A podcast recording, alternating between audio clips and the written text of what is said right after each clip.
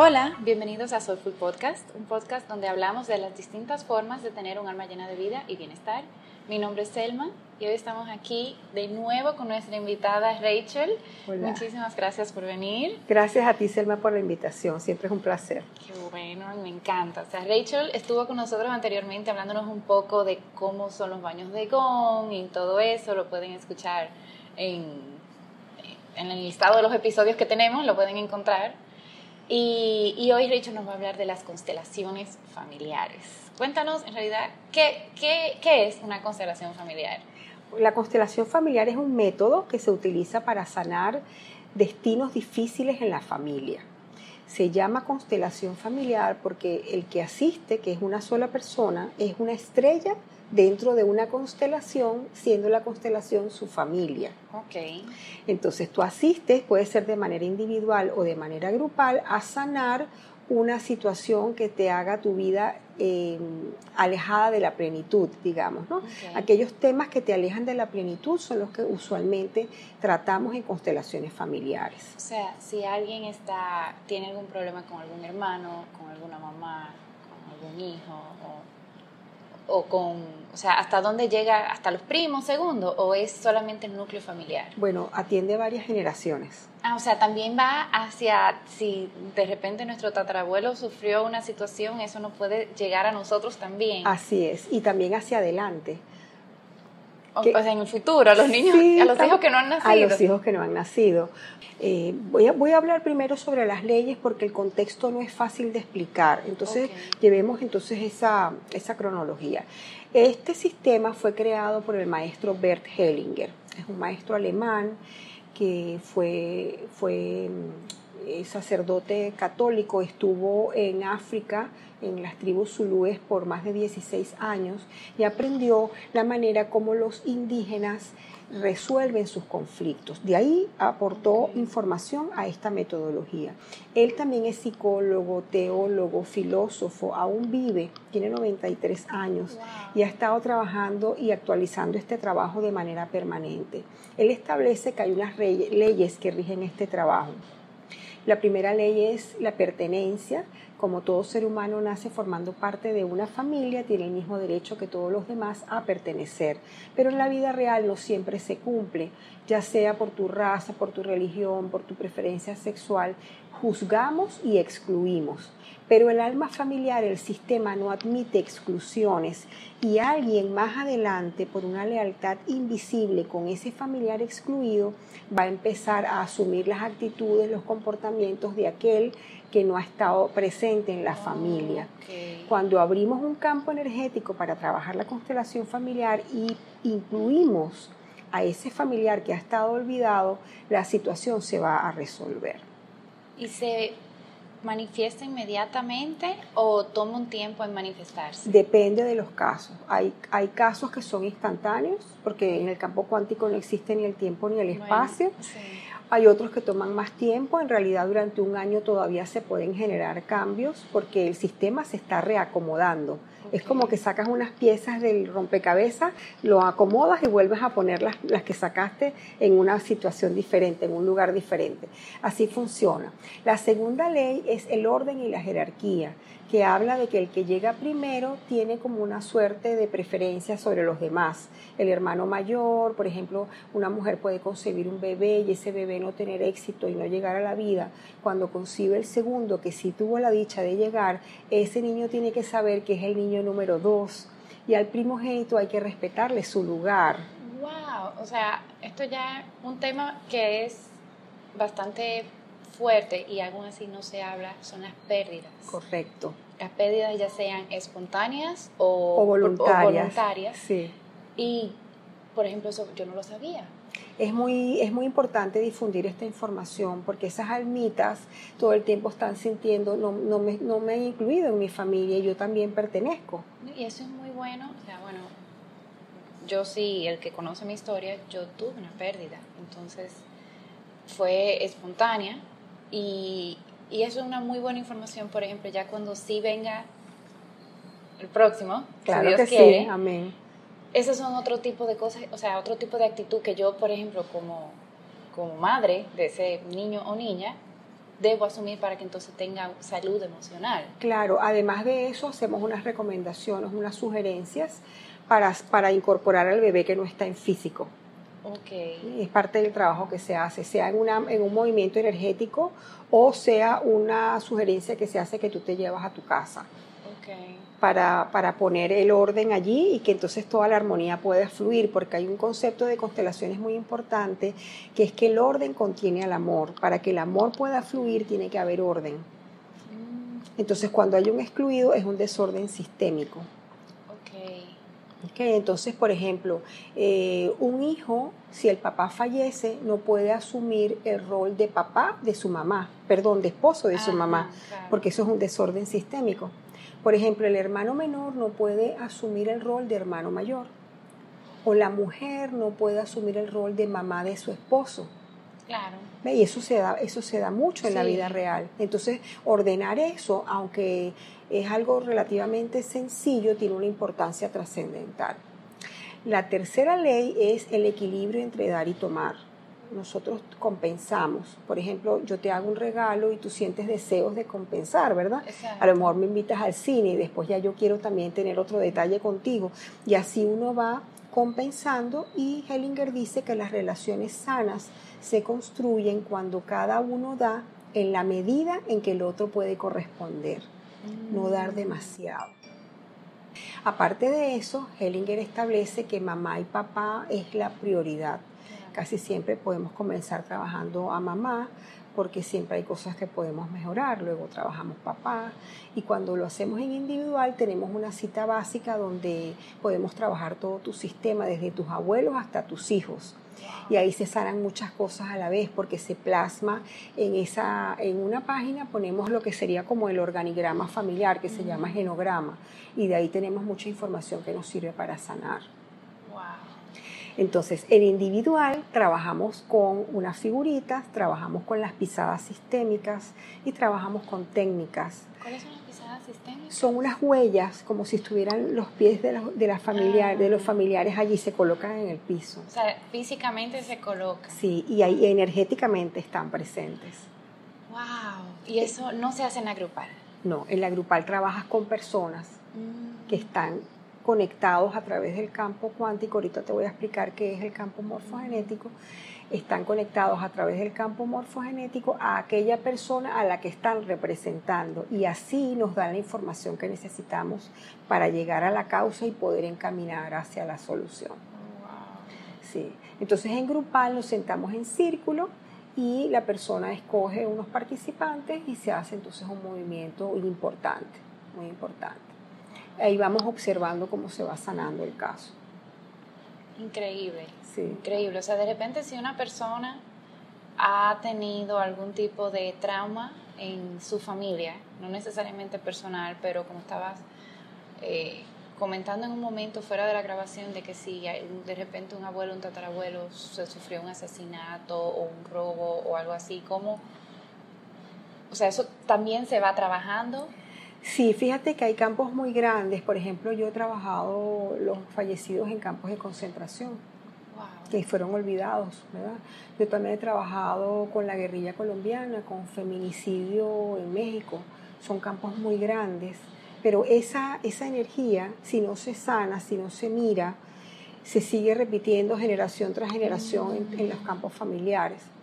Entonces imagínate, después que tú integras a esa persona, integras al perpetrador, entonces ya el sistema entra en calma y el amor puede fluir nuevamente. Wow, pues yo creo que definitivamente voy a tener que hacer eso en mi familia porque, bueno, mi abuelo fue refugiado de la Segunda Guerra Mundial. O sea, él sí estuvo vivo, llegó, pero eso pasó, lamentablemente. eh, hubo un asesin hubo, han habido dos asesinatos en mi familia, en lo que yo estoy viva.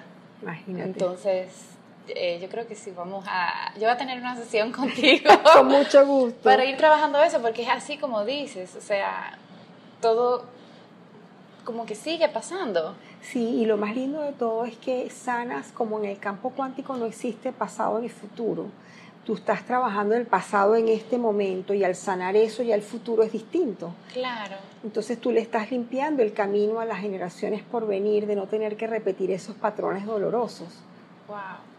Sí, el, el, el impacto es grande. Sí, es muy bonito el trabajo. Muy, muy profundo y, y, por ejemplo, bueno, la pregunta es siempre, ¿quiénes lo pueden hacer, quiénes no lo deben hacer o si es abierto a todo el mundo? Bueno, en principio es abierto a todo el mundo. Eh, los niños pequeños no asisten, los padres pues, pueden constelar a sus hijos. Eh, puede asistir una sola persona de la familia y sanan todos, pero pueden asistir varios también. En las grupales se trabaja desde dos posiciones diferentes. Tú puedes ir a trabajar tu tema, a constelarte, o puedes ir a trabajar como apoyo del trabajo que hagan los demás. Pero como estamos sumergidos en ese mismo campo de energía, todos sanamos con el trabajo del grupo. De repente en una reunión tú vas a trabajar eh, un hijo y otro fue a trabajar papá y otro fue a trabajar el dinero y tú sanas tus patrones con papá y tus patrones con el dinero también. Y al final de la sesión todo el mundo dice, oye, vine a trabajar este tema pero también trabajé los otros. Oh, es que el campo nos une a los que tenemos los mismos temas que trabajar.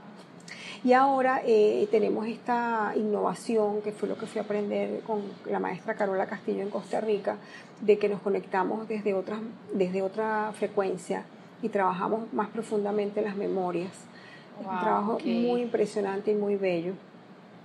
Que ya, se está, ya se está trayendo aquí a Panamá también. Increíble. Sí. Increíble. Yo estoy muy, muy impresionada, inclusive que ahora que acabas de decir, inclusive el manejo, de, o sea, el dinero, que sí es un tema, o sea, las deudas, los, todo, ese tipo de cosas.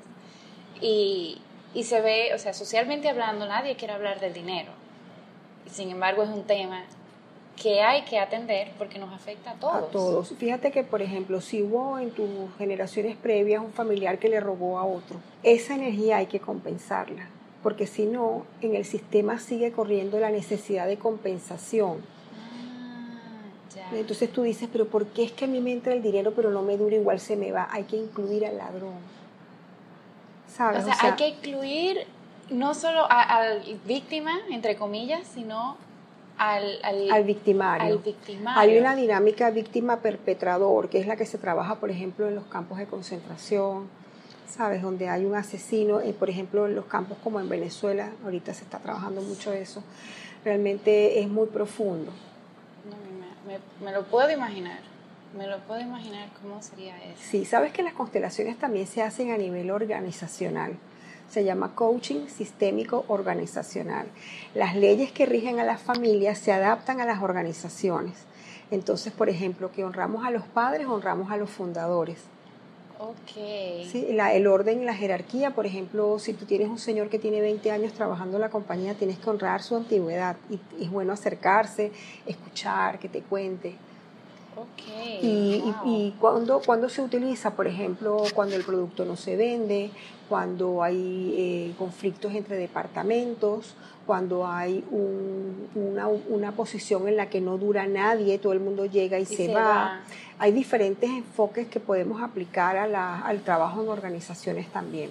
O sea, que no es solamente espiritualmente hablando que es eh, altamente beneficioso, sino en, de un punto de vista más pragmático en lo que son las organizaciones y empresas también se puede llevar a cabo. Sí, pero ahí también es espiritual, solamente o sea, pero sí. pero lo que quiero decir, o sea, que lo que dicen que la espiritualidad realmente no tiene nada que ver con el mundo real es, todo, lo, contrario, Es todo lo contrario. Sí, exactamente. La espiritualidad es todo. Increíble. Sí. Increíble. Es muy lindo, realmente hay muchos testimonios y muchos casos muy impresionantes. Te puedo contar, por ejemplo, una niña, eh, como yo trabajo con aceites esenciales, la mamá es mi cliente y ella venía a la casa a buscar los aceites, venía con la niña y la niña era muy intranquila. Ella llegaba, abría todos los gabinetes, todas las puertas, se metía en el baño, no, no se detenía un instante. Y la mamá quiso constelar esa inquietud de la niña. Cuando abrimos el campo, eh, en ese momento ella me explica que en ese embarazo eran dos bebés pero el otro no, no prosperó, ese embarazo llegó a término, la niña nació, pero esa niñita estaba buscando a su hermanito, Selma. Ay. Esa locura que tenía la niña era porque ella su alma sabía que eran dos. Que eran, ay, no puedo. Sí, entonces integramos al bebé, él era un excluido. Claro. Integramos al bebé y la niña ya tuvo un cambio muy importante. Wow, yo creo que podemos hacer un podcast entero solo de ese tema. Sí. Solo de ese tema y, y yo creo que que, yo creo que hay que hacerlo. Hagámoslo. Yo creo que hay que hacerlo. porque, porque es un tema, o sea, como mujer yo siento que es un tema que primero no se habla y segundo, la, hay mucha culpa en la mujer. Eso es lo que te iba a decir, genera mucha culpa porque no tienes la información y no drenas para sanar. Exactamente, y es un proceso y eso, como dices, va pasando a los otros hijos que uno va teniendo. Tal cual. Y lo sienten. Y eso también hay un tema muy importante que se maneja en esta metodología, es que en todas las familias hay secretos y los secretos hay que contarlos para que no se sigan repitiendo. Oh, bueno, para... hay, una frase en dominicana que le dicen hay que lavar como la ropa dentro de Ah, la sí, casa. los trapos sucios se lavan en casa. Los trapos sucios se lavan en casa, bueno. Que todos en la casa sepan cuáles son esos trapos sucios entonces. Sí, sí. Hay que buscar la manera, el momento, pero hay que hacerlo. Sí, es, no, es lo porque- adecuado. Porque igual también uno, o sea, cosas pasan entre adultos que no se lo dicen a los niños. Sí. Y de, y, y de repente, bueno, a mí me ha pasado que yo me he enterado de algunas cosas en mi familia y me entero ya después de grande. Yo, ¿what? Eso fue lo que pasó. Sí, y por ejemplo, un caso muy dramático es el caso de los incestos. Por Pero eso es importante eso revelar esos secretos para que no se sigan repitiendo en la familia. ¡Wow! Las violaciones, lo que es maltrato. Muchas veces tú ves un hombre que es maltratador y uno inmediatamente está acostumbrado a juzgar, a juzgar a ese hombre. Pero posiblemente fue maltratado. viene de generaciones de maltrato y la energía es tan fuerte, sobre todo porque no se ha atendido en tantos años, tantas generaciones, que no se puede escapar. Y la energía lo, lo toma y él se convierte en un maltratador. Entonces hay que integrar a ese maltratador y a, los, a las generaciones anteriores para que eso pueda sanar. Y nosotros ya estamos acostumbrados a vetar, le hacemos la X a, a eso sin verlo desde la compasión que, que necesita ayuda. ¿no? O sea, que posiblemente fue uno que ha sufrido mucho desde pequeño, no lo sabe, o quizás sean de esos recuerdos que ellos mismos, o sea, el cerebro olvida, tiene Sí. memoria selectiva. Claro, es que lo doloroso no lo queremos recordar. Exacto. Eh, entonces me faltaba hablarte sobre los campos morfogenéticos. sí, sí, sí. Este es uno de los sustentos más importantes porque es algo de, de- de- de tipo científico. Eh, hay muchas personas que han escrito sobre esto, pero hablamos de Rupert Sheldrake, que es un biólogo irlandés que ha documentado este trabajo. Se puede conseguir inclusive información en YouTube o googleando, lo van a encontrar. Y él habla, por ejemplo, si tú te paras en un muelle y tú ves un cardumen de peces, de sardinas, ellos se mueven como si fuera una sola cosa, Sí, ¿verdad? exacto. Ahí no hay tiempo de que una sardinita sea la capitana y diga 5 grados para abajo, ahora 3 a la izquierda. Eso no, no sucede. Ellos tienen un alma familiar, entonces toda la familia tiene un alma familiar. Y, nosotros estamos regidos por esa inteligencia superior. Y ella es la que vela porque todo esté en orden y nada se salga, se salga de control. Wow. Entonces los campos morfogenéticos son ese espacio en el universo donde está toda la información y nos conectamos con eso cuando hacemos cuando abrimos un campo de constelaciones. Eso se puede ver similar a los registros akáshicos. Sí, de, de alguna manera O sea, es lo mismo. ok. Sí, y tenemos también, por ejemplo, memorias, no sé si has escuchado el cuento del mono 100, hablaban de unos monos en unas islas en el Pacífico donde ellas eh, comían sus papas y, y las papas se las tiraban y las papas se llenaban de arena y una, una vez una mona empezó a lavar esa papa y le, le agradaba más comérsela lavada Ajá. y alrededor algunas también empezaron a hacerlo, pero el mono 100 habla de una masa crítica que crea un cambio de conciencia. Cuando ahí se hubo suficientes monas lavando sus papas, se hizo la conciencia crítica y en otros lugares del, del planeta empezaron otras monas a lavar sus papas también. Ah, por eso entonces que dicen que históricamente hablando hay muchas cosas que se han creado en momentos similares, pero en distintas partes del mundo. Claro, porque en el campo cuántico no estamos en distintas partes del mundo, en el campo cuántico estamos todos en el mismo lugar Wow. y en el mismo momento. Qué interesante. Y así como es como la humanidad ha trascendido muchas cosas, porque a lo mejor tú no lo estás trabajando, pero hay otros que logran la masa crítica y nos abarca a todos. Wow, increíble. Sí, es muy bonito eso y muy esperanzador para el futuro de la humanidad. Sí, Sí, que ahora mismo necesitamos esperanza. sí. Rachel, muchísimas gracias. O sea, esto ha sido tan, pero tan interesante y profundo y sé que podemos durar horas, horas hablando de esto. Eh, quisiera también preguntarte cuáles son todos tus contactos, información de tus redes sociales, donde las personas se puedan comunicar contigo para hacer cita, para hacer ya sea constelaciones familiares grupales o individuales. Claro, con mucho gusto. Mi teléfono es el 6083-9424. En mis redes me puede conseguir en Facebook como Rachel Edelman Solís o el grupo Armonizarte y en Instagram Rachel underscore Edelman. Con mucho gusto, ahí posteo todas las invitaciones a los encuentros, ya sea eh, de constelaciones o de las otras actividades, así que están todos bienvenidos. Excelente. Y por último, pero no menos importante, ¿no puedes compartir de esas tres cosas que haces para tener una vida soulful? Bueno, la primera me gustaría compartir es del autoconocimiento, cuando vas dentro de ti para poder conocerte y poder hacer los cambios que quieres. Segundo, la meditación. Tercero, la alimentación. Muy importante. Y el ejercicio también. Claro. Pues de nuevo, muchísimas gracias por estar aquí por nosotros, con nosotros y con, por contarnos todas esas cosas maravillosas y muy interesantes. Quizás te llamemos nuevamente para tener Con mucho otro gusto. podcast. Muchas gracias, Selma, por la invitación. Un abrazo para Mónica, que la tenemos presente aunque no está en físico. Y saludos a todos tus escuchas. Muchísimas gracias y muchas gracias a todos por escuchar y namaste. Namaste.